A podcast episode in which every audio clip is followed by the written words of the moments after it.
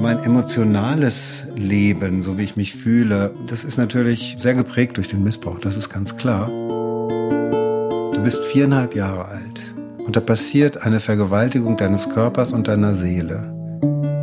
Helft Betroffenen, habt ein offenes Ohr, das ist erstmal das Allerwichtigste. Meine Tante hat ein Verbrechen begangen. Mein Vater hat eine Schuld auf sich geladen. Hallo und herzlich willkommen zu meinem Podcast Gespräche über Wandlung.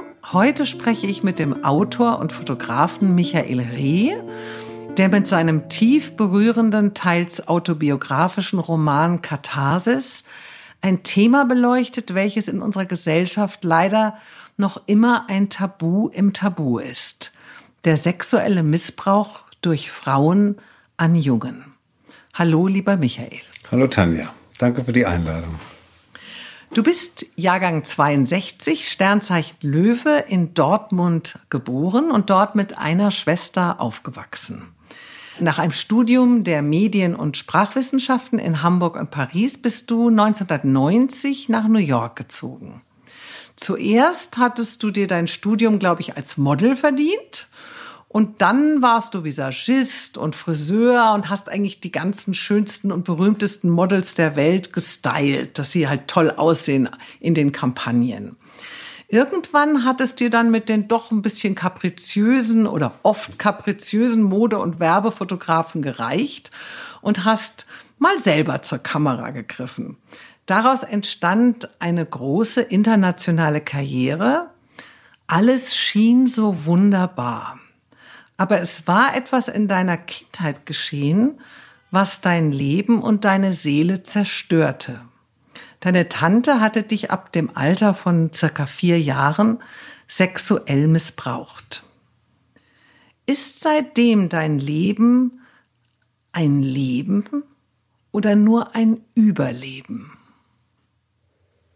Hm, das ist ja eine interessante Frage. Ich musste gerade stocken, als du gesagt hast, äh, das sah dann, das Leben sah so wunderbar aus, ja, in den letzten zwei, drei Jahrzehnten.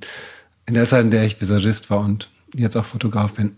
Das wird so häufig gesagt in dieser Zeit, wenn ich, ähm, seitdem ich öffentlich über das Thema spreche, ne? wenn ich mit Journalisten oder Podcastern spreche.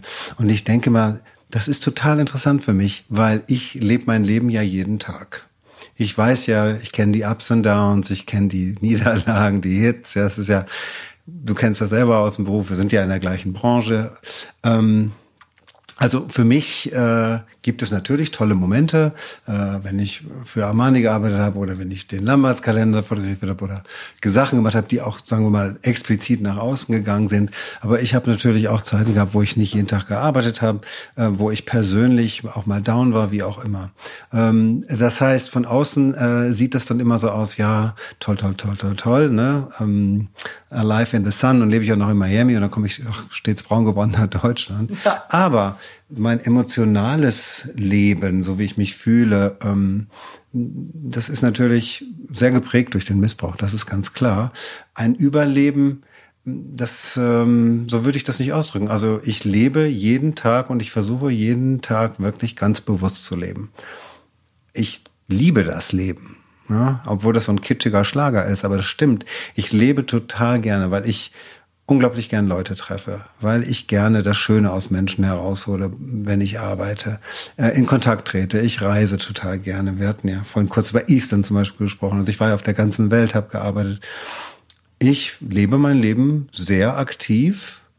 Ähm, und du hast natürlich recht, da ist immer ein Teil gewesen und der ist auch heute noch da, der mein Leben und mein emotionales Being meine emotionale Befindlichkeit auch gerade im Kontakt in einer Liebesbeziehung oder so überschattet. Und das ist natürlich der Missbrauch, der von Alter vier bis zwölf ähm, stattgefunden hat. Und äh, das ist ein Lebensthema und das überschattet, in, also überschatten ist so ein dramatisches Wort, aber das wirkt sich auf dein Leben täglich aus.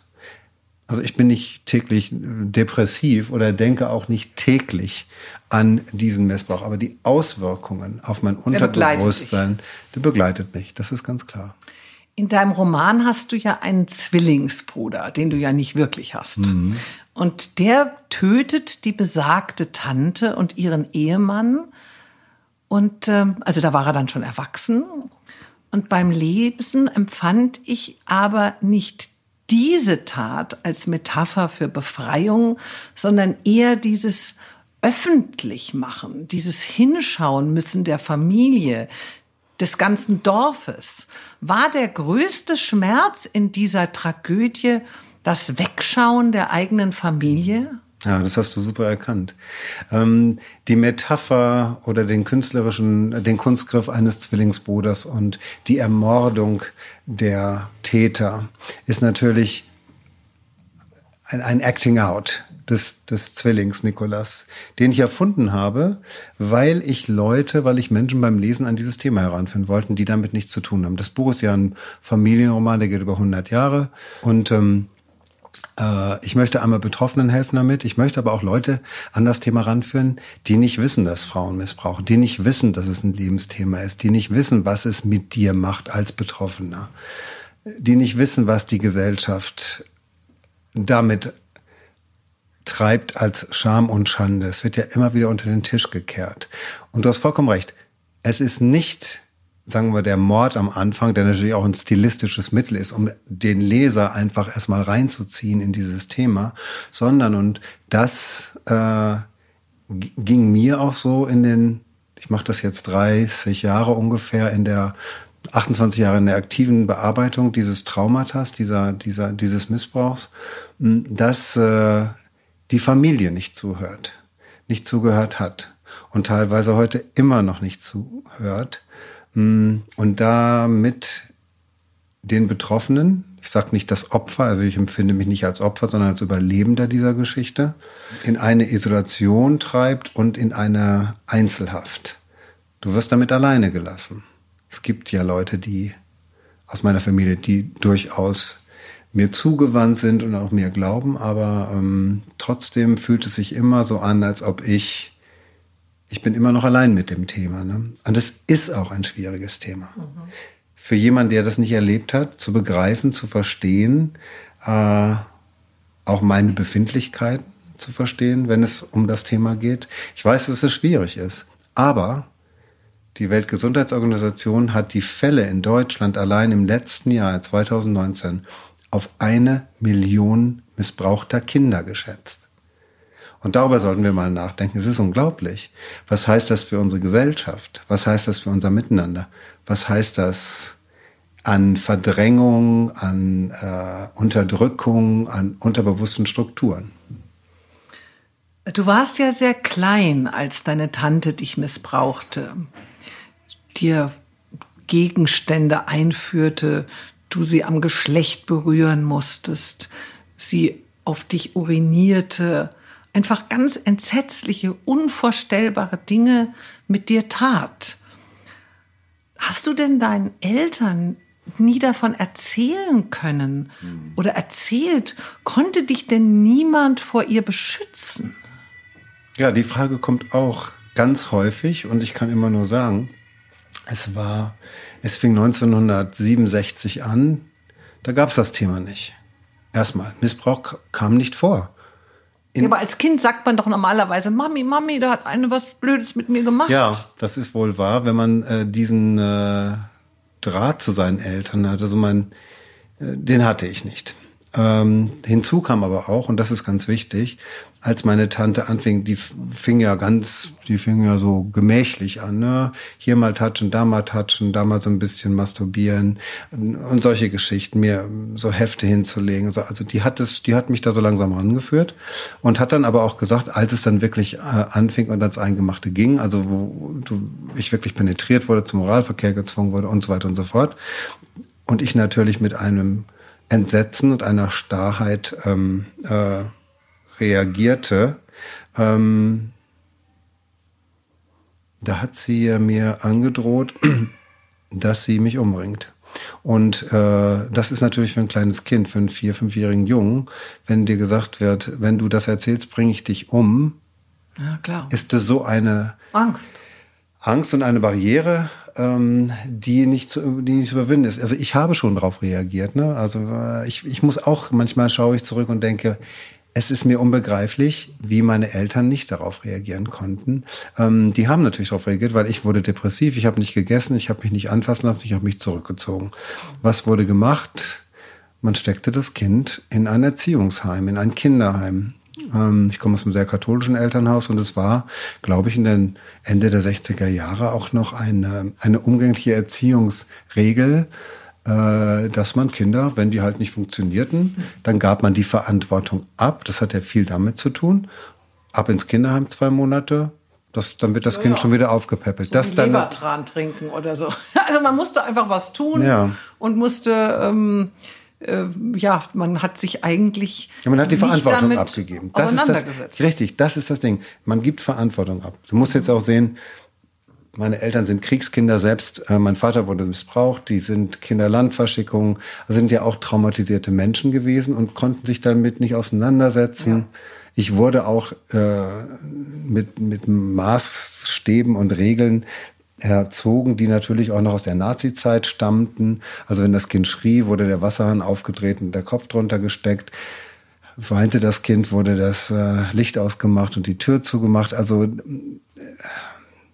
da kamen zwei Sachen zusammen, meine, mein Missbrauch und in eine, in eine schweigende, nicht verstehende, abwehrende Umwelt plus traumatisierte Eltern. Und das kann ich natürlich heute als erwachsener Mann, der 25 Jahre lang auch therapeutisch begleitet ist, äh, ganz anders äh, mir angucken und verstehen. Und das ist ja auch der Gesundungsprozess.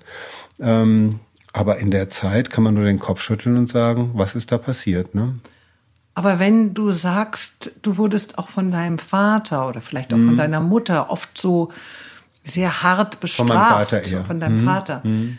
Ähm, hast du dann irgendwie als Kind gedacht, die Tante bestraft dich auch? Das, ich kann ich dir nicht sagen. Ich kann dir nicht sagen, was ich. Ähm, ich kann dir eines sagen. Wenn du solche Sachen fragst und du bist nicht die Erste, die so fragt, ähm, dann kann ich nur sagen, du bist viereinhalb Jahre alt und da passiert eine Vergewaltigung deines Körpers und deiner Seele. Und die ist so ungepaart mit dem Todes, mit der Todesdrohung. Das ist ja so eine griechische Tragödie eigentlich, ne? Ja. Äh, und du kannst es als vier, fünf, sechs, siebenjähriges Kind ja gar nicht abstrahieren oder in einen Zusammenhang stellen oder, oder drüber nachdenken. Ja, da ist einfach eine vollkommene, du wirst vollkommen überrannt von dieser Geschichte. Und äh, ich habe den Mechanismus entwickelt, den ich dann auch sehr lange Zeit hatte, dass ich innerlich mich abspaltete von dem, was passierte. Und äh, ich habe das äh, als Vereisigung ist das, richtige deutsche Wort? Vereisigung sagt man, ja? Vereisigung. Weiß ich gar nicht. Ja, Deutsch. Ich lebe so lange in Amerika. Manchmal hört sich so ein Wort so komisch an. So, ähm, also es war eine Vereisigung meiner Gefühle. Die, das hat mich beschützt. Ja, ich habe dieses Trauma ja auch erlebt und habe das dann auch zehn Jahre vergessen oder verdrängt. Kam erst mit so einem 23, 24 wieder hoch. Und das hat mich geschützt. Und den Mechanismus habe ich heute auch noch, den beherrsche ich auch noch sehr gut. Mhm. Äh, ich kann mich vollkommen abspalten ne, von, von Gefühlen und von äh, Situationen. Ähm, was ich aber nicht möchte, weil ich bin Löwe, ein sehr mhm. emotionales Geschöpf. und äh, aber das war damals der Prozess, der ist so abgelaufen. Aber du sagst jetzt gerade so 23, wo das mhm. erst so wirklich aus dir rausbrach, wo du alles herausschreien wolltest. Aber gab es da diesen ganz bestimmten Moment hm. in deinem Leben, wo du sagst, jetzt möchte ich nicht mehr schweigen oder ich kann nicht mehr schweigen, schweigen? Du schreibst ja auch in deinem Roman, normalerweise braucht es ein erneutes Trauma, um hm. ein altes aus dem Unterbewusstsein hervorzuholen. Hm. Ist dir denn so ein erneutes Trauma widerfahren? Hm. hm. Ähm ja, wir sind, es gab so einige Key Moments, ne, Schlüsselmomente, das ist wohl wahr. Ähm, also im anfänglich der 20er, 23, 24, nee, ich war schon ein bisschen älter, 25. Ähm, habe ich einen Workshop gemacht hier in München, einen Schauspielworkshop mit John Costopoulos von äh, dem Actor Studio.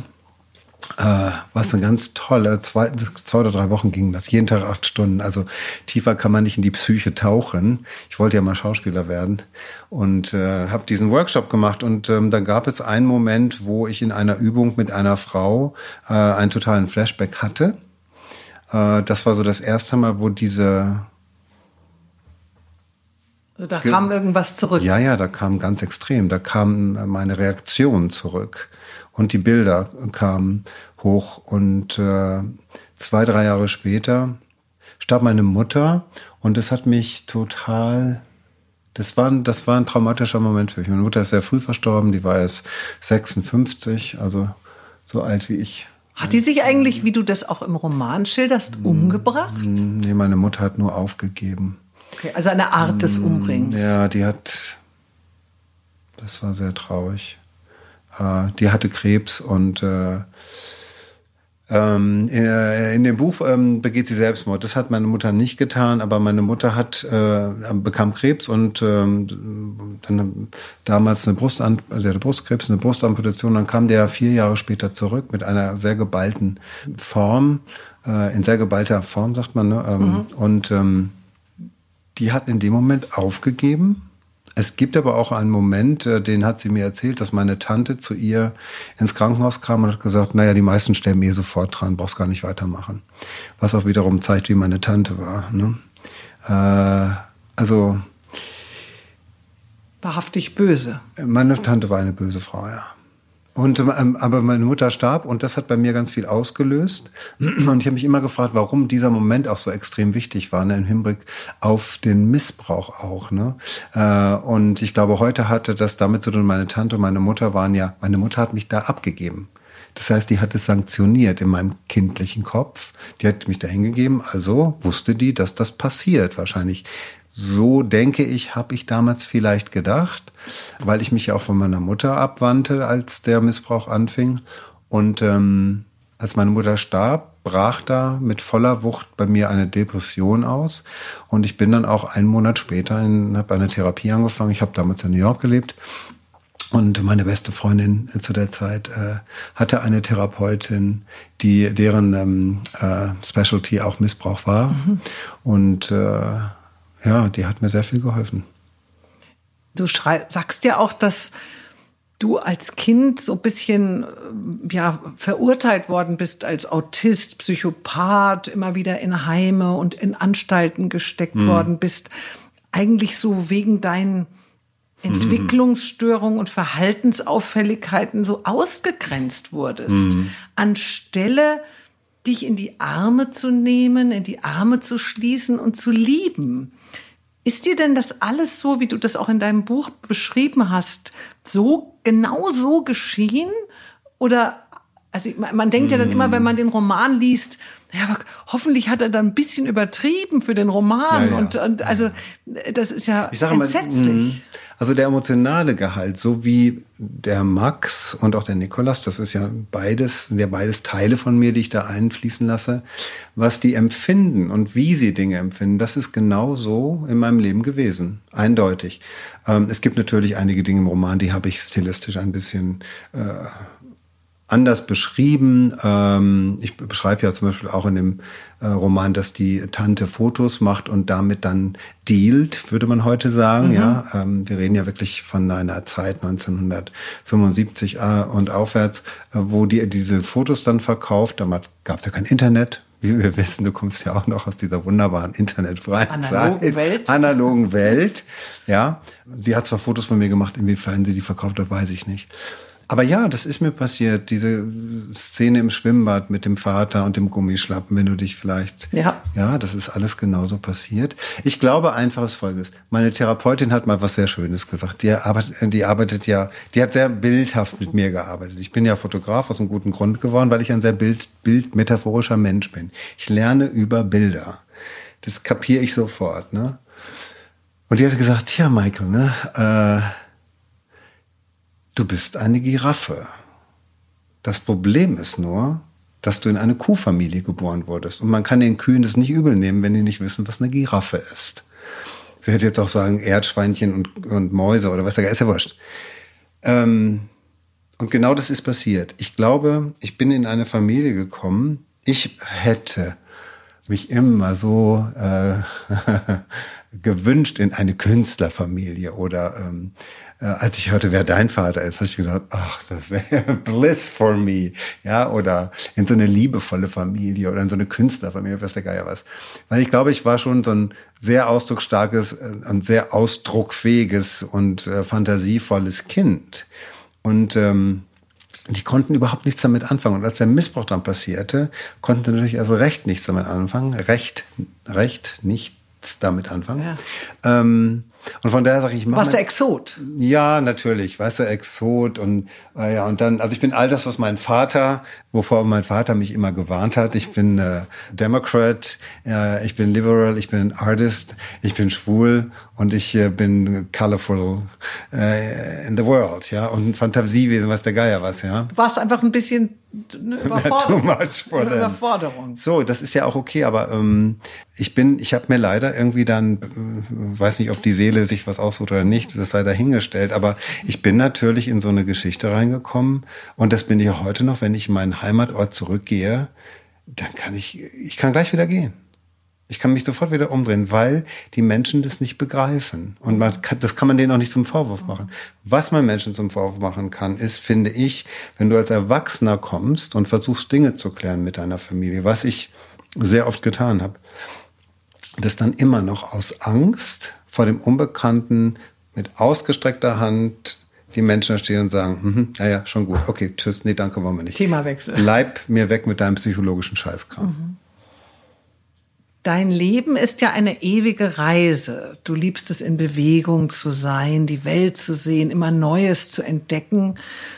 Du schreibst, weggehen, um anzukommen. Oder ist es doch die Flucht vor dem Innehalten und Spüren? Hm. Kann ich gleich mit zwei guten Sachen die antworten. Mein eine, ich hatte einen Lieblingsonkel, Onkel Klaus hieß der. Deswegen heißt auch, ja auch ein Buch. richtig. Und es gibt auch einen Onkel Klaus, aber die Klaus-Figur im Roman ist eine Zusammensetzung aus verschiedenen äh, Männern. Der hat mir in ein Album, als ich acht oder neun war, geschrieben, es bildet ein Charakter sich, nee, es bildet ein Talent sich in der Stille, ein Charakter sich im Strom der Welt. Wenn ich mich nicht irre, ist es ein Goethe-Zitat. Und äh, das ist äh, trifft auf mich sehr zu. Ich habe einen guten Freund André, der hat auch mal gesagt, du fliehst, du fliehst vor Dingen und äh, da. Und ich hab gesagt, man kann ja nicht fliehen. Ne? Du kannst ja nach Timbuktu. Mhm. Deine Sache bleibt bei dir. Ja, du nimmst dich ja immer mit. Du nimmst dich immer mit. Das heißt, du musst immer gucken, dass du nicht vor den innerlichen Prozessen abhaust. Ich wollte die ganze Welt sehen. Die ganze habe ich nicht gesehen, aber ich weiß nicht, so ein halber Kontinent fehlt mir noch und den Rest habe ich irgendwie mitgekriegt. Ähm, Gott sei Dank durch den Job. Ne? Ich meine, wir reisen ja viel, also konnten ja. zumindest bis Februar. Jetzt ist ja erstmal Schluss damit. Aber ich habe auch immer Zeiten gehabt, ähm, äh, wo ich ähm, innegehalten habe und ich habe meinen Roman, genau wie meine Magisterarbeit, auf meinen Reisen geschrieben. Ne? Ähm, aber nicht zwischen deinen Jobs. Doch, zwischen meinen Jobs. Also das kannst du. Abends ja, so Hotelzimmer ja. und dann Wenn schreiben. ich eine Dringlichkeit, eine Wichtigkeit habe mit etwas, äh, dann kann ich das. Es gab dann auch Zeiten, wo ich dann die ganzen beschriebenen Blätter mitnahm und äh, nach ähm, großen Wörden gefahren bin. Da wohnt einer meiner besten Freunde. Das ist oben in Norddeutschland in Niedersachsen auf dem alten Obsthof, wo der nächste Edeka zehn Kilometer entfernt ist. Und da habe ich dann wirklich nochmal an den Sachen rumgefeilt. Ne? Aber so, ne, ich habe im Flieger geschrieben, ich habe in New York geschrieben, Miami. Ich glaube, ich habe sogar ein Kapstadt-Kapitel. Also das war der ein Bedürfnis. Ja, ich habe also mit dem nee, ich, ich, ich durch meine Reisen fliehe ich nicht. Ich finde die sehr genau. bereichernd. Mhm. Jetzt bist du ja in dieser, ich sag jetzt mal, Werbe- und Modewelt, wo du ja sehr erfolgreich als Fotograf arbeitest, immer so von Menschen umringt, die dich hofieren und verwöhnen und die dich sehen. Wirklich, also zumindest ist das so ein bisschen das Klischee. ja, also ich fand jetzt zumindest die Fotografen, die ich immer gebucht habe, die habe ich schon gut behandelt, so dass sie auch immer das schönste Zimmer hatten im Hotel und also dass sie halt auch die schönsten Fotos dann machen, wenn sie dann so sollten gutes Essen kriegen ganz schnell so. zusammenarbeiten. Aber sagen ja. wir mal, trotzdem ist es ja so eine oberflächliche Glamour-Welt. Mhm. Ja, die ist auch schön, aber trotzdem ist sie ja nicht so, dass man den Menschen jetzt sehr lange begegnet mhm. und sehr innige Gespräche mhm. äh, führen kann. Ähm, fühlst du dich da in dieser Welt so richtig geborgen? War die Welt so ein bisschen dein Versteck? Also ich muss sagen, ich habe ganz viele wunderbare, tolle Menschen kennengelernt. Über die, über die letzten, sagen wir, guck mal, ich bin 1984, habe ich angefangen mit Modeln, ja. Gut, da war ich ein kleiner, dummer, blonder, äh, nicht dumm, aber unwissend, ja. Aber wenn ich, sagen wir, die letzten 25 Jahre, zurückgucke. Also gerade so die Hauptzeit mit Hair and Make-up in New York und dann ähm, den Übergang zum Fotografen. Und ich habe ganz tolle Menschen kennengelernt, mit denen ich auch befreundet bin. Über Jahrzehnte inzwischen. Nicht viele. Es gibt natürlich viele Dummschwätzer, das weißt du auch. Ja, es gibt viele ja Laberköppe, bla bla, oberflächlich, Gucci, Pucci, Fiorucci. Also rutsch mir mal den Puckel runter mit dem ganzen Quatsch. Wie du siehst, trage ich irgendwann, ich, ich weiß ich bin Jeans- und T-Shirt-Mann. Das äh, Fashion ist. Kannst du dir auch erlauben ja. bei der Figur. Aber das ist nicht mein Ding. Äh, ich inszeniere das gerne. Ja, ich, ich setze Menschen gerne schönes Licht. Ich sehe mir eine Klamotte an und denke, okay, so und so und so könnte man die inszenieren und so weiter und so fort. Aber ich habe tolle Leute kennengelernt. Ich habe ganz viel von Menschen gelernt. Natürlich vor 25 Jahren von Menschen, die älter waren als ich.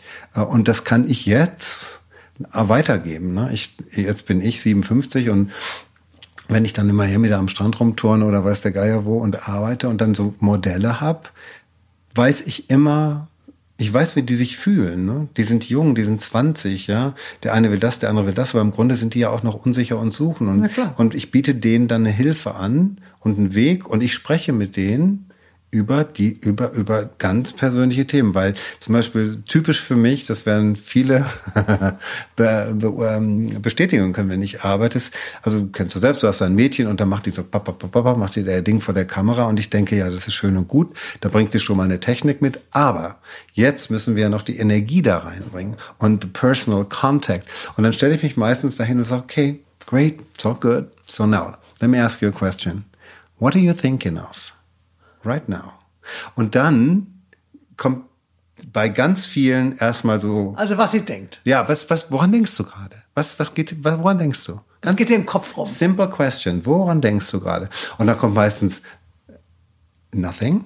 Ach Gott. Oder bei sehr guten Modellen, äh, ich denke, wie, wie, wie sitzt die Klamotte? Wie gucke ich? Wie ist das Licht? Also die denken natürlich auch mit. Das finde ich auch sehr toll. Das sind dann die Techniker-Models, ne? Und dann sage ich, okay, but look around. Also guck dich um, nimm mal die Energie wahr, hol mal Luft. Manchmal sage ich den Jungs, lauf mal um Block, damit die sich lockern. Und dann sage ich, und dann komm mal in Kontakt mit mir. Und deswegen bin ich, glaube ich, auch, ich bin nicht Peter Lindberg, weiß Gott nicht, aber ich bin, glaube ich, ein guter Fotograf, weil ich Menschen erreiche und ich möchte, dass sie, dass die sich öffnen für mich vor der Kamera. Das spürst du ja auch immer im Bild. Das, also ich habe immer hm. meinen Kunden gesagt, ob das Mittagessen gut oder schlecht serviert wird, sehen wir ah. nachher im Foto. Thank you, thank you, I love you. Super. Ja, genau die andere Sache, genau. Wenn du Leuten nicht, wenn, wenn die sich nicht wohlfühlen und wenn die, äh, wenn die nicht genug zu essen kriegen, ja, ich bin auch so einer, gibt, uh, da geht der Blutzucker aber runter, ist nicht so lustig. Ich habe immer einen Snicker, ja, ich habe immer einen Snickers ist auch eine Wertschätzung. Dabei. Richtig. Aber diese Auseinandersetzung, dieses Gegenüber und natürlich den anderen zu sehen. Mein erster Modeljob, weiß ich noch, ich war so excited. Irgendwo in Hamburg und komme da in das Studio und ich, das war mein erster Job, ich hatte keine Ahnung. Ja, bin ich da haben die mich angezogen, habe mich vor die Kamera gestellt und dachte so, jetzt, ne? Oh, toll.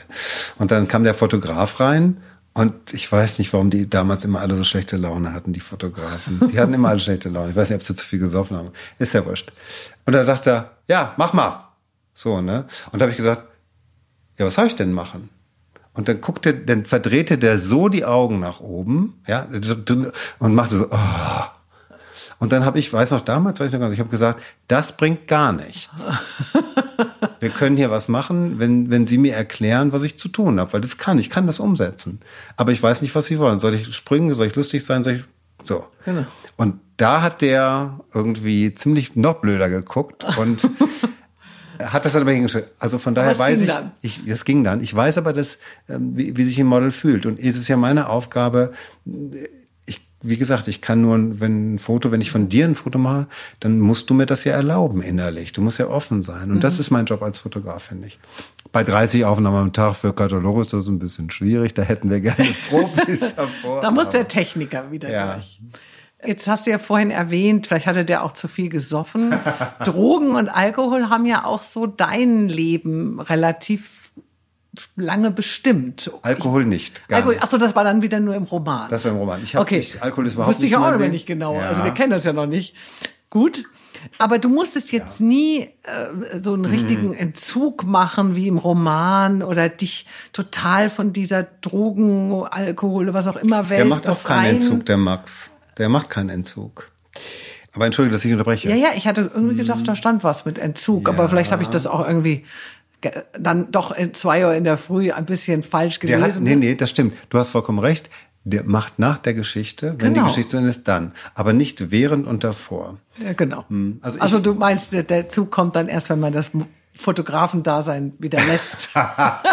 genau, wenn man dann pensioniert Nein, aber ich wollte eigentlich was anderes wissen. Ich wollte ja. wissen, ob, äh, also du hast ja dann ein bisschen zumindest auch mal mitgemacht, ja, du warst vielleicht nicht immer ganz äh, nüchtern oder ganz clean, wie man so nein, sagt. Nein, nein, nein, das kann ich auch, das sage ich dir ganz offen, das war in 90er Jahre New York. Mhm. Ähm, ja, ich kam dahin, ich war ja, also Party, Party, Party. Da wir sind viermal die Woche ausgegangen. Ja, also ich im Copacabana und was der Geier was. Also das war schon und im heftig. Ja und die ins Roxy und in Heaven und was der Geier was. Also du bist natürlich immer rausgegangen. Und dann lag da über Koks rum und hast mal eine Nase genommen. Ja und dann passierte bei mir eben Folgendes äh, das hat mich äh, liberated, also befreit im sexuellen Sinne, ne? Weil da alle Schranken weg waren, alle alle ähm, äh, alten Geschichten. Da kam auf einmal so vielleicht was durch den ganzen Missbrauch verschüttet wurde, zugemacht wurde, tabuisiert wurde, beangstbissen war, war auf einmal befreit. Mhm. Und das war ein bisschen problematisch für mich und ich habe da ein bisschen mit zu kämpfen gehabt. Ich habe aber nie, ähm, ich habe mich nie als als abhängig gesehen, betrachtet, gefühlt. Ich wusste, ich hätte, ich könnte ein großes Problem haben. Das wusste ich. Das war mir mhm. vollkommen klar. Aber ich habe einen Polizisten im Kopf bei allen Dingern in meinem Leben. Das ist so, kennst du so das, äh, eine gewisse Vorsicht. Ja, das ist so das Streets of San Francisco früher dieser, wo die, wo die immer so diese rote Lampe auf den Wagen drauf gesetzt haben. Kannst dich erinnern, ja. ne, dieses Bild. Und das passiert bei mir. Ich bin auch schon so alt. ja, da war ich noch ganz klein. Ähm. Aber das passiert bei mir. Äh, bildlich, wirklich. Ich merke, wenn ich in einer Situation bin, die mir nicht gut tut, die gefährlich für mich ist, dann, dann setze ich die rote Lampe auf, auf mein Wagendach mhm und drehe mich um und gehe in die andere Richtung. Das ist bei, das muss man natürlich lernen. Das ist, ging nicht von heute auf morgen. Aber das, genau das mache ich. Ich fühle, ich weiß, ich bin sehr intuitiv und ich vertraue meinen Gefühlen. Und wenn was nicht stimmt und wenn es böse und gefährlich für mich ist, dann gehe ich, dann drehe ich mich um und gehe in die andere Richtung. Mhm. Aber das ist eine Geschichte, die musste ich lernen, weil ich muss ja erstmal erkennen, was mir nicht gut tut.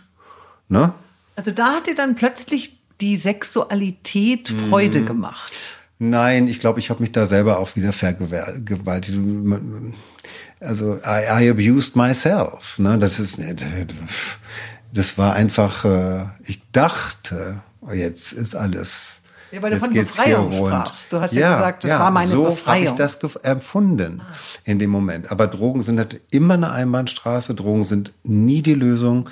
Ich sage allen Kindern, lass die Finger weg davon. Ich habe eine Ausstellung und ein Buch über Drogen gemacht. Traffic hieß die damals noch mit Felicitas Oelze von Lobenthal, die du ja auch noch kennst. Guck mal, du, es ist jetzt 2020, ne? Und wir sind in einem Alter, äh, glaube ich, wo es, wo es ganz, ganz wichtig ist, dass man wissen sollte, jetzt, if you don't know it by now, it's a little late. Ähm, wer bin ich? Wo komme ich her? Was für Strukturen habe ich? Wie beeinflussen die mein Leben? Will ich das wirklich? Was tut mir nicht gut? Ja, das sind so, so Grundfragen, die man sich stellen muss. Und dann muss man beobachten, wie verhalte ich mich? Wie verhalte ich mich in meinem Job? Wie verhalte ich mich in meinem Privatleben? Was hat das mit dem anderen zu tun? Was hat das mit mir zu tun? Das sind Fragen, die mich beschäftigen, die mich, ähm, Ich möchte Strukturen erkennen. Und das, glaube ich, ist die Lösung für Probleme und unter anderem auch für ein eventuelles Drogenproblem, was bei mir jetzt ja Gott sei Dank auch schon sehr lange zurückliegt. Ähm, ich habe erkannt, warum ich das gemacht habe. Mhm. Und ich war nie so körperlich abhängig davon, weil du kannst entziehen, der Entzug dauert eine Woche, dann ist es aus dem Körper raus. Wenn du nicht erkennst, was deine Geschichten im Kopf sind, dann kommst du nicht weg davon. Mhm. Der Titel deines Romans Katharsis mhm. kommt ja aus dem Griechischen und heißt die Reinigung, die seelische mhm. Reinigung. Wolltest du das von Anfang an bewusst bewirken oder kam das als Resultat einfach ganz überraschend. Mit dem Buch. Diese Reinigung, genau, mit dem Schreiben, mit dem Roman. Ja, du kannst dir natürlich immer Gedanken machen, bevor du ein Projekt anfängst, ne? Also Hast ich, du dir überhaupt Gedanken gemacht? Ja, natürlich. Ja, ja, das war schon alles sehr konzipiert. Ich habe von Anfang an einen Roman und keine Autobiografie geschrieben.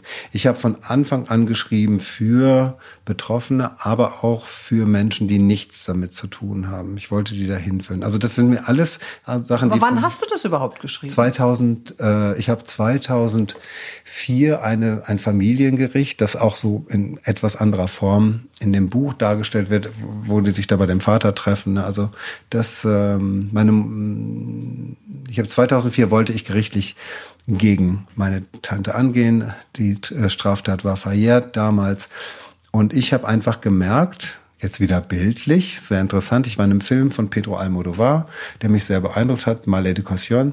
Und daraufhin habe ich gesagt, so, es reicht. Es gibt immer so einen Moment, ja, das ist so der Tropfen, der das mhm. fast zum Überlaufen bringt und, ähm, und habe das Buch dann, ähm, bin aus diesem Familiengericht in Anführungszeichen rausgekommen und habe gedacht, es reicht. Ich möchte das, ich will das nicht in mir behalten. Ich will das dahin geben, wo es hingehört. Du willst es veröffentlichen. Ich will es nicht in mich hineinfressen.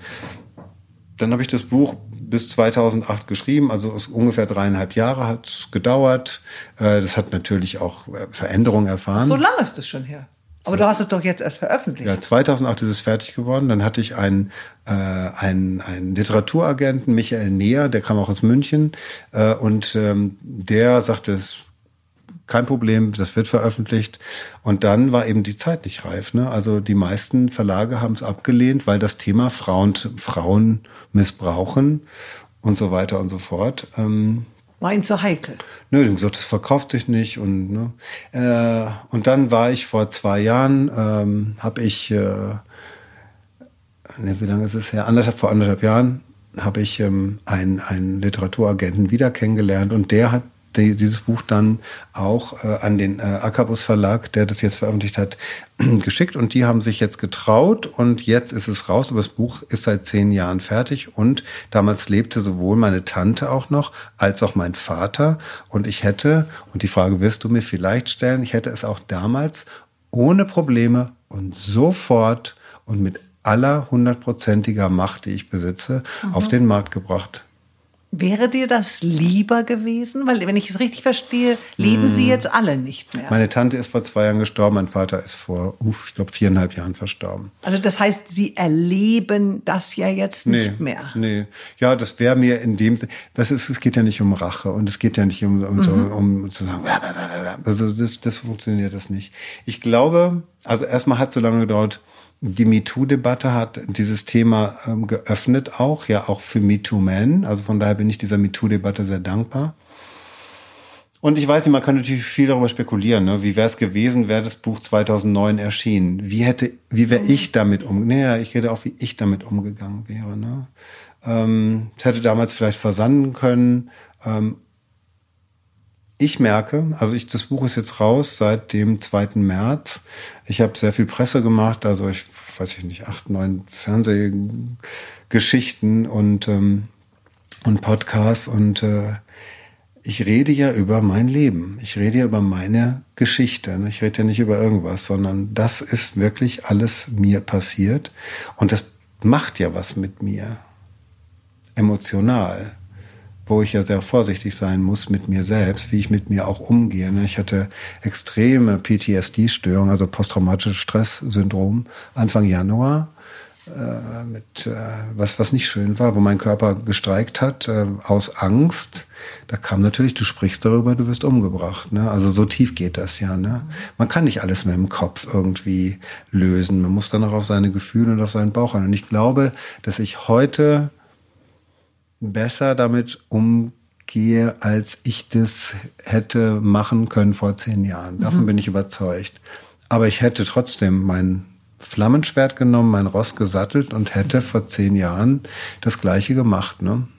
Ist ja alles eigentlich Fügung immer im Leben, wann was zu passieren mhm. hat. Weißt du, ich bin ja nur ein Beispiel ne, für dieses Thema. Ich bin jemand, dem das passiert ist und der an die Öffentlichkeit geht. Mhm. Aber es passiert so vielen Menschen jeden Tag. Mhm. Und ich möchte ja sensibilisieren, ja. Ich möchte aufmerksam machen. Ich möchte sagen, meine lieben Menschen da draußen, wer uns jetzt auch immer zuhört, macht euch auf für dieses Thema. Es darf kein Tabuthema mehr bleiben. Helft Betroffenen, habt ein offenes Ohr. Das ist erstmal das Allerwichtigste. Hört denen einfach zu und sagt nicht, naja, also komm, ja, was ich da nicht gehört habe, oder geh mir weg mit deinem psychologischen Scheißkampf, oder du hast dir das ausgedacht, oder du übertreibst, ja. Oder jede vergewaltigte Frau wird mir zustimmen, indem, wenn dann so ein Spruch kommt, naja, der hat ja einen kurzen Rock angehabt. Weißt du, ja, da kriegst du doch die Marotten. Oder was jetzt gerade läuft, das wusste ich nicht. Zu meiner Schande muss ich gestehen, dass ich aus allen Wolken vor vier Wochen gefallen bin, dass ich erfahren habe, dass Missbrauch ein Vergehen ist, gesetzlich und kein Verbrechen. Genau, das war auch noch eine Frage, die ich dir stellen ja, wollte. Das ist unglaublich. Aber die können wir ja gleich mhm. tun. Unsere Justizministerin Lambrecht hat sich ja am Anfang etwas schwer damit getan, den sexuellen Missbrauch endlich als Verbrechen ja. und nicht mehr nur als Vergehen einzustufen. Das ist unglaublich. Was denkst du darüber? Das ist, das und äh, die Frage ist ja, die für mich so unbegreiflich ist, Verjährung. Ja, also, das dass, dass so eine Tat überhaupt Verjährung genießt, ja, ist doch Weil Wahnsinn. es ein Vergehen ist. Es ist ein Kavaliersdelikt und deswegen wird es, deswegen wird es Wer hat sich denn das ausgedacht? Ja, was glaubst du, wie viele Leute Kinder missbrauchen, die auch in solchen Stellen sitzen?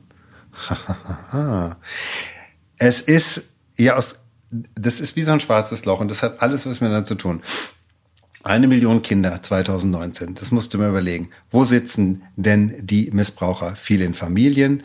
Die haben äh, Väter, Mütter, wie auch immer. Väter haben Job, Mütter haben vielleicht auch einen Job. Das geht bis in oberste Gremien. Du hast die Kinderpornografie, du hast das Darknet, du hast die solche Geschichten. So.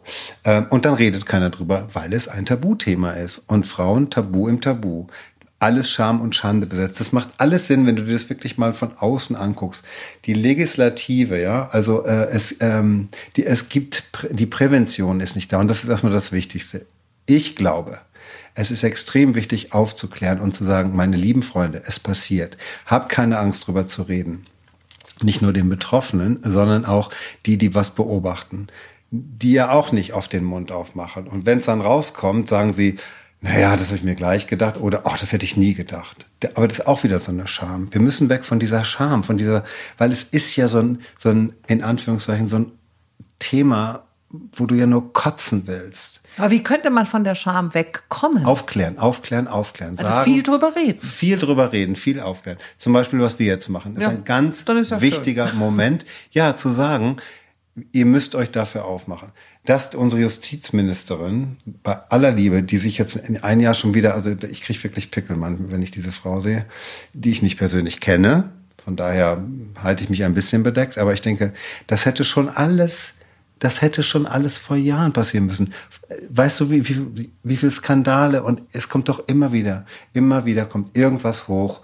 Ja, dann Münster und dann Löchte und tralala und vor zehn Jahren waren es die, die, die Priester und davor war es jemand anderes und ja, es kommt immer, immer wieder. Was passiert? Was ist denn bis jetzt passiert? Nichts. Es ist immer noch ein Vergehen. Es ist ein Kavaliersdelikt ähm, mit ähm, Bewährung. Ja, ein Vater missbraucht seinen zweijährigen Sohn der kriegt 27 Monate auf Bewährung. Ja, wo gibt's denn sowas? Ja wird, der, wird der sich ändern? Es ist ja eigentlich wie ein Mord. Nein, natürlich. Es ist ein Mord an der Seele. Ja. Es ist eine Vergewaltigung an Körper und Seele. Und da kann ich Ihnen ein sehr langes und ein ausführliches Lied davon singen, weil mir das passiert ist. Und deswegen kriege ich bei der Legislative äh, einen ganz großen Kotzreiz und du merkst auch, ich werde da echt stinkig und ich finde auch, auch richtig. ja, und hier, nicht hier, weil ich die Betroffenenquote erfülle, sondern weil das einfach, wo gibt's denn sowas? Was ist denn das für eine, also ganz ehrlich, um es mal ganz klar zu sagen, was ist das für eine Scheiße, die hier abläuft? Ja, eigentlich ist es eine Staat? Schande. Okay, viel besseres Wort, das ist eine Schande, ja. Die aber ich hoffe, ich habe ein bisschen erklärt, mhm. warum das passiert. Ne? Ja. Ich arbeite, wenn sich jemand von euch lieben Menschen da draußen für dieses Thema interessiert, meine Freundin Julia von Weiler, die arbeitet für Innocence in Danger, ein äh, Verein in Berlin, der sich mit Missbrauch und äh, um Missbrauchte ähm, ähm, kümmert, aber eben auch großes politisches, soziales Engagement zeigt. Und die Julia ist eine tolle Frau, die das manchmal nicht so emotional wie ich, sondern sehr klar und sehr wunderbar beschreibt, was da wirklich abgeht. Und dann geht bitte, wenn euch das interessiert, auf die Seite von Innocence in Danger e.V. Und ähm, ich habe sehr viel von Julia bereits gelernt und äh, die kann das ein bisschen unemotionaler ja, das ist das falsche Wort. Die kann das manchmal besser benennen als ich, weil ich, bei mir geht gleich die Galle hoch, ne? ist ja ganz klar. Ja, aber es berührt natürlich auch, mm. weil man dies, das in dir auch spürt, dass sich das bewegt, dass dich das verletzt, dass das einfach auch etwas mit dir macht. Jeder Versicherungsbetrüger kriegt mehr ja. drauf, äh, weiß der Geier, ja, als, als ein, ein. Steuerhinterziehung oder was auch oder, immer. Genau. Ja. Wie es drinnen aussieht, geht niemanden etwas an, sagte ja dein Vater. Das war sein Spruch. So hast du ja dieses emotionale Gefängnis beschrieben, in dem er sich befand. Hm. Der hat dich ja nie verteidigt, nie verstanden, der hat alles verschwiegen, der hat alles unter den Teppich gekehrt. Hast du ihm heute, hier und jetzt verziehen? Ah, das mit dem Verzeihen ist ja immer so eine Geschichte. Ne? Ich habe mich ganz lange mit meinem Vater auseinandergesetzt. Er ist wütend aus der Kinderposition heraus. Ja. Also du musst bedenken, also zur Erklärung. Mein Vater ist 1934 geboren. Mein Vater wurde nicht so extrem wie ich aber nach eigenen Aussagen, was ich nach seinem Tod erfahren habe, von der gleichen Frau missbraucht wie ich. Ja, sie hat es auch bei mir probiert, hat er meiner Schwester kurz vor seinem Tod gesagt. Mein Vater wurde von einem älteren Schulkameraden missbraucht. Ähm, mein Vater war ein, äh, in der Kinderlandverschickung. Ähm, Also da ist er vom Krieg gebeutelt. Mein, ich glaube, mein Großvater war irgendwie auch ein Nazi und ja, also also mein Vater hat's knüppelig abgekriegt. Und dann, äh, ja, weiß, wie das war. In den äh, Anfang der 60er Jahren mussten die Männer halt heiraten, ne? Und Kinder kriegen und arbeiten und Männer sein. Da wurde nicht viel hinterfragt, da wurde auch nicht, ja, der hatte ja vielleicht nicht die Möglichkeiten, die ich habe mit Therapie, mit Selbstsuche. Der war aber so gebeutelt und so schon mit ausgestreckten Händen, wenn es um Seele und ja, mein Vater saß in einem emotionalen Gefängnis sein Leben lang und hatte mir gegenüber, also wenn ich mich recht erinnere, hat er mich zweimal angefasst, also in den Arm genommen während meines Lebens. Und ja, der hat mich. Also der hat dich nicht jeden Abend ins Bett gebracht und abgebusselt und, und äh, also das gab's nicht. Schmusen gab's nicht. Nee, das kenne ich nicht. Wahnsinn. Aha. Auch, auch, aber du, beschreibst ja deine Schwester im Roman. Meine Schwester. Und die hat das bekommen. Meine Schwester hat sich das genommen. Ah, okay. Ich war aber auch ein Junge und ich war natürlich Konkurrenz für ihn zur Mutter. Die, das, da gab es den Liebesabzug. Also mein Vater hat nicht reflektiert. Der hat es nicht verarbeitet und nicht reflektiert, was, äh, was es mit ihm gemacht hat. Der hat mir mal gesagt als erwachsener du warst derjenige, der sich von mir abgewendet hat. Und dann habe ich gesagt, du meinst bitte nicht, als ich drei Jahre alt war und die Hände auf dem Rücken hatte, als du nach Hause kamst, weil da gab es eine Situation, an die kann ich mich auch erinnern. Sagt er, doch, da hast du dich von mir abgewandt. Da habe ich gesagt, naja, vielleicht solltest du mal überlegen, dass das eine Reaktion war auf irgendetwas oder ein kindliches Verhalten. Ein Kind kann ja nicht reflektieren, um Himmels Willen. Wie dem auch immer sei. Zu deiner Frage, verzeihen. Also ich habe meinen Vater erklärt in mir. Ich, hab, ich weiß, warum mein Vater so war, wie er war. Mhm. Und das erklärt für mich vieles. Und die Frage, ob ich ihm verzeihe, finde ich irrelevant oder müßig, weil da kann ich mir jetzt lange mit dir drüber unterhalten. Mhm. Das bringt nichts. Ich muss für mich erkennen, warum Dinge so waren und damit in irgendeiner Form also meinen Frieden finden. Es heißt ja auch alles verstehen, heißt alles verzeihen. Das ist ja so ein, ich weiß nicht, ob das ein christlicher Spruch ist oder ja. wie auch immer. Also weil du widmest ja in deinem Buch mm. ganze Kapitel den Tätern. Mm. Also jetzt nicht nur deiner Tante, mm. sondern überhaupt so denen, die ja, dir Schmerz Monologe. zugeführt mhm, haben. Genau. Du beschreibst da so ihre Vergangenheit, mhm. ihre Sichtweise, ihre Gefühle, was ihnen so widerfahren ist.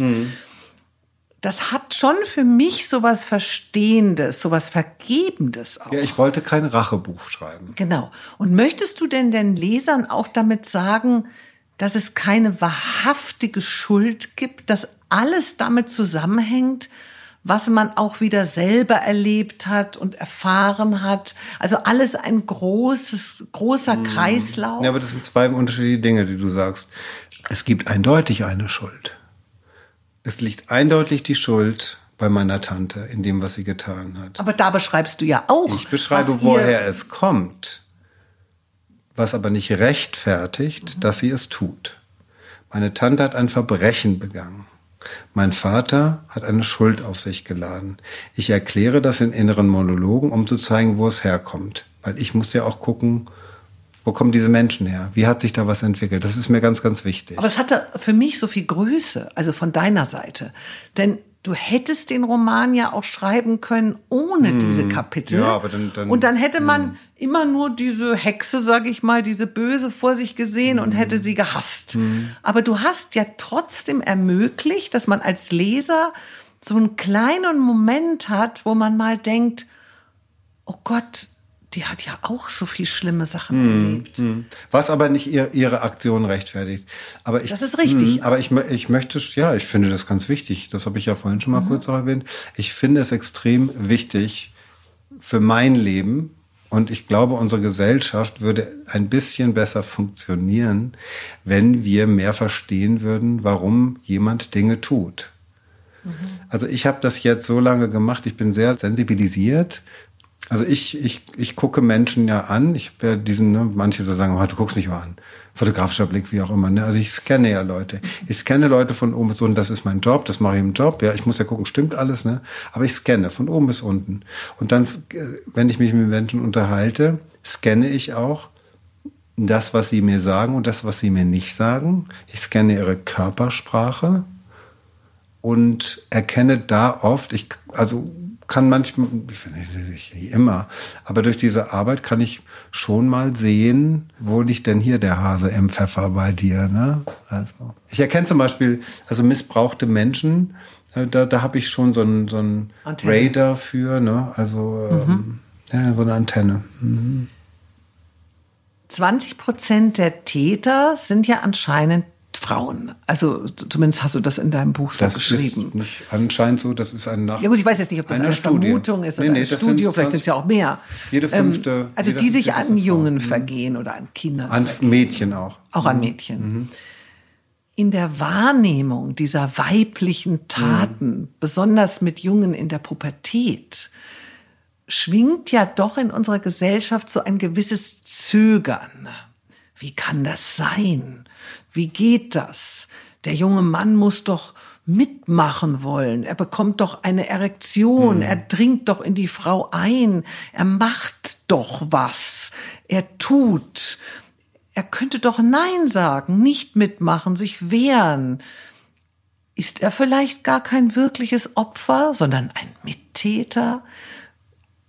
Wie empfindest du das? Hm. Dieses Gefühl, was ja doch im ersten Moment, wenn man hört, eine Frau missbraucht. Mhm. Und gerade wenn der Junge halt schon in einem Alter mhm. ist, wo er halt dann auch schon wirklich Sex mit dieser mhm. Frau hat. Mhm. Also kannst du das verstehen, dass da manche ein wenig, dass es manche Menschen ein wenig befremdet? Mhm.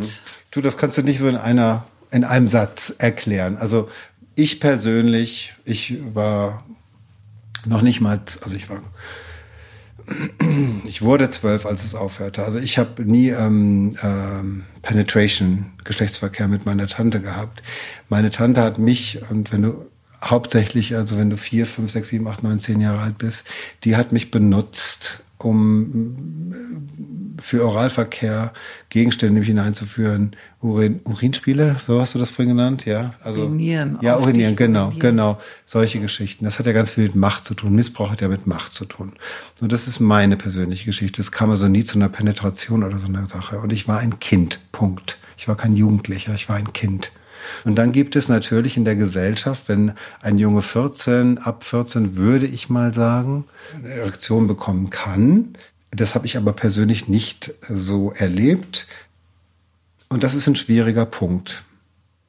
Ja, so scheint es mir auch. Es ist ein schwieriger Punkt, weil es kann sein, ich kenne auch Menschen, die sind einfach sexuell.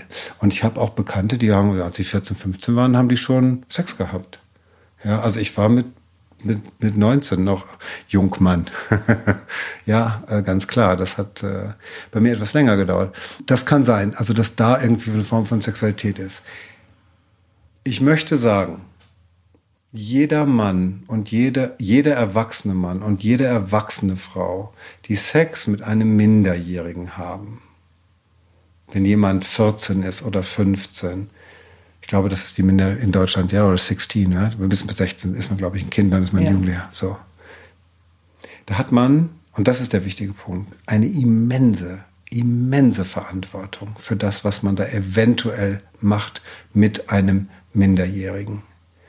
Selbst wenn es auf consensual, also auf gegenseitigem Einverständnis, wie auch immer, ähm, da, da, da, möchte ich nicht viel zu sagen. Das ist für mich eine Grauzone. Das ist ähm, ähm, ich finde es schwierig.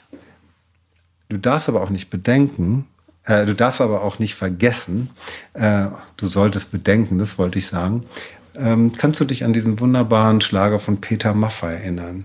Ich war 16 und sie 31 und es war Sommer. Kennst du das? Ja doch, jetzt wo du sagst, ja. erinnere ich mich. Genau, ich war 16 und sie 31 und als ein Mann sah ich die Sonne aufgehen.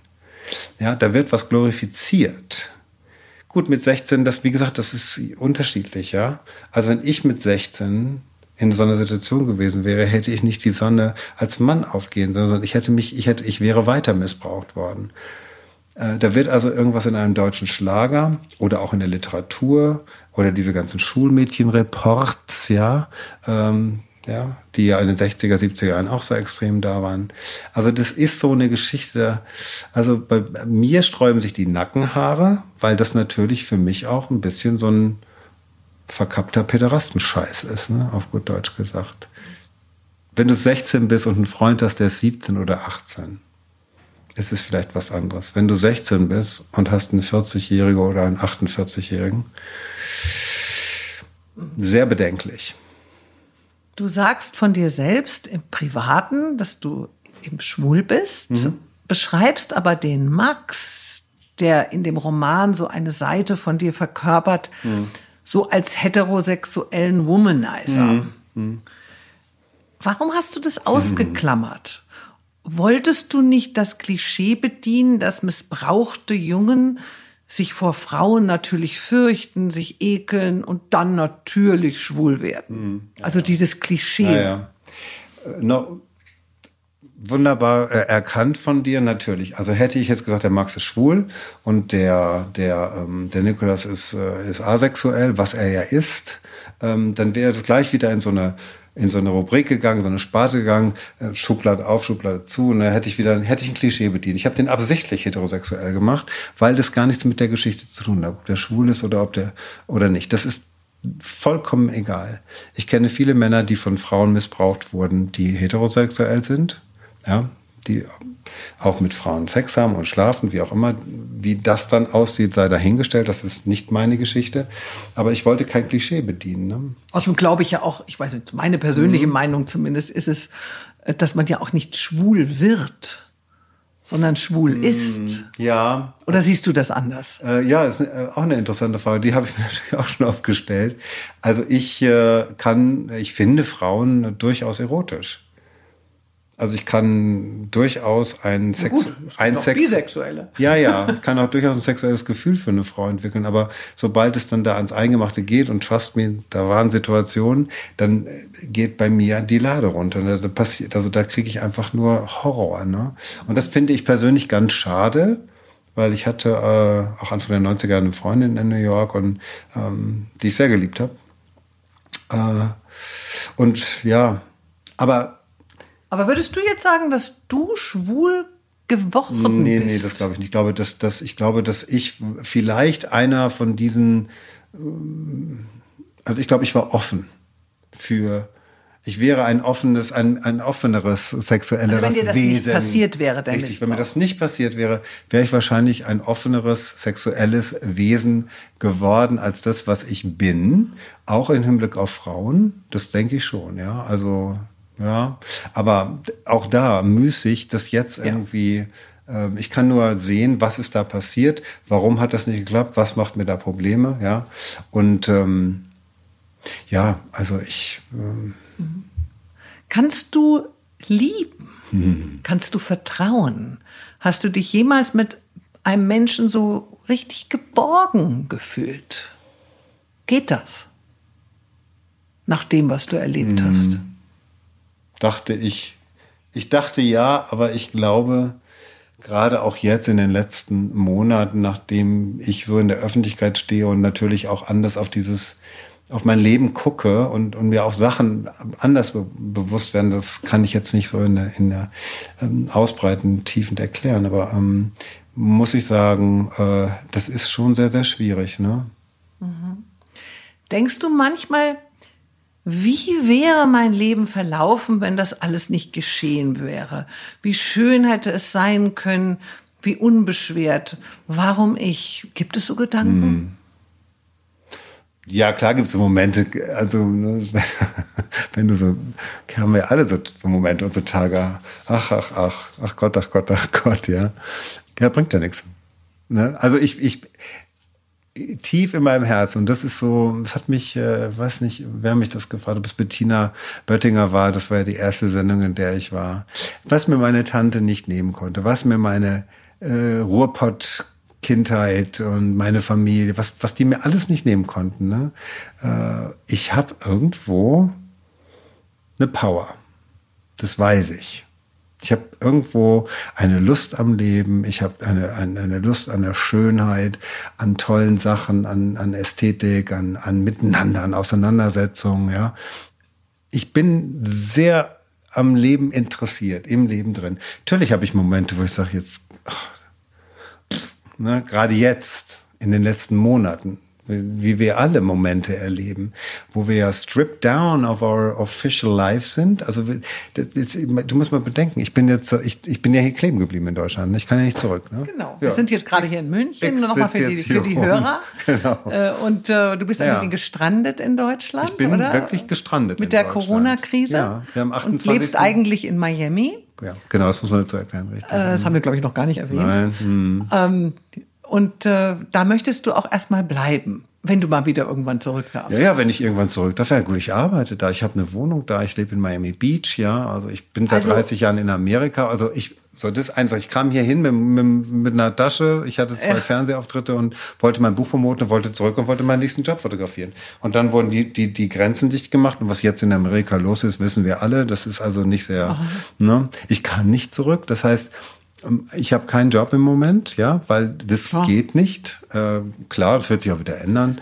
Ich, ich bin ein Couchsurfer, das heißt, ich habe natürlich Freunde in Deutschland, äh, die, äh, die ich seit langer Zeit Mhm. Die kenne, dich aufnehmen. Mich, na, die mich tragen ja auch seit emotional seit seit langer Zeit. Ja, also jetzt in München wohne ich bei einer sehr guten Freundin, in Hamburg bei meinem ältesten Freund, und in Berlin habe ich eine Freundin. Also, Gott sei Dank, haben, die haben alle Häuser und große Wohnungen und nehmen mich dann immer auf. Aber ich bin eine Couchsurfer, so you know. Also, aber ich denke immer trotz allem, ich bin ich gucke nach vorne und ich denke mal, wenn du erkennst, warum Dinge so sind, wie sie sind und warum die so laufen und was es mit dir macht, das ist die, Ch- das ist mein Weg. Das ist meine Chance, dann weiß ich, ah, das hat was mit mir zu tun, das kann ich ändern und das hat nichts mit mir zu tun, das kommt von außen und das gebe ich dann auch wieder dahin zurück.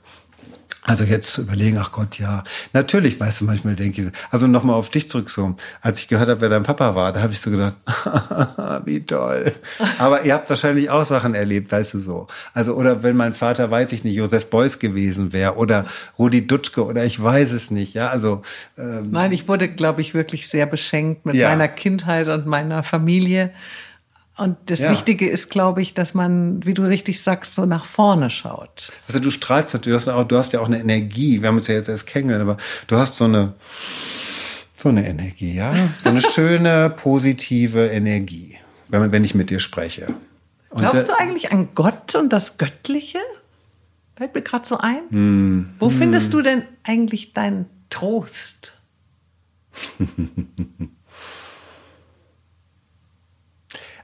Gott ist eine schwierige Geschichte, finde ich. Also ich glaube nicht an den, an den biblischen Gott und ich, ich finde Institu institutionalisierte Religion, da habe ich ein Problem mit. Ich komme aus einem ganz streng katholischen Elternhaus, ja, wo die Kirche unser Leben bestimmt hat, von bis.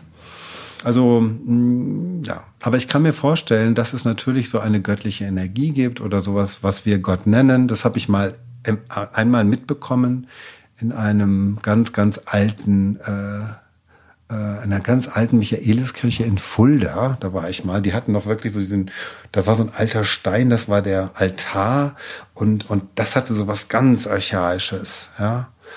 Ähm, aber mit, äh, also Institution Kirche habe ich ein großes Problem mit sowieso, wenn wir hören, was die Priester mit Jungs machen und wie die Kirche bisher darauf reagiert hat. Also vielen Dank. Da ein anderes Thema.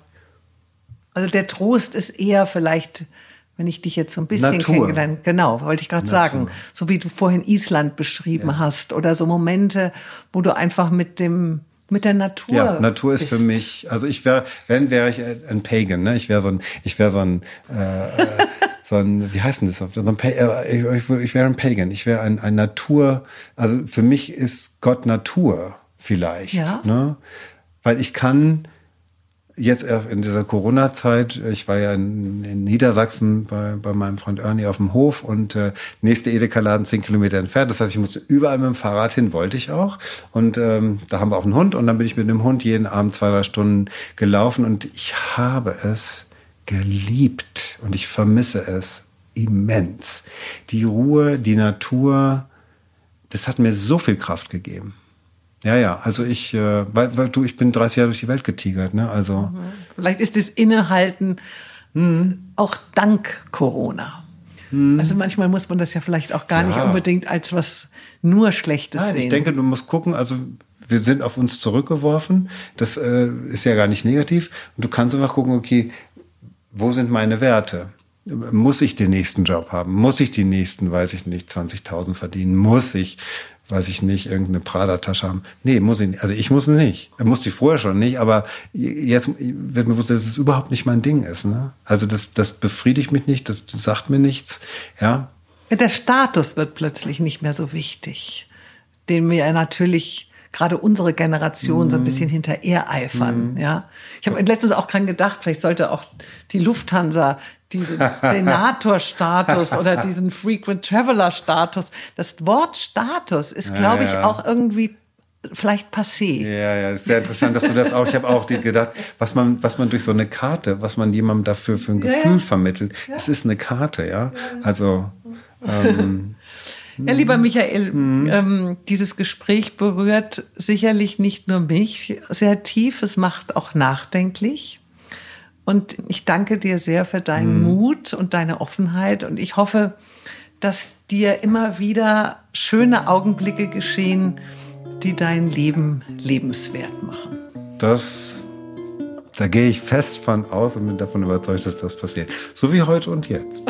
Mit dir. ja, also ich danke dir sehr. Ja, ich danke dir auch.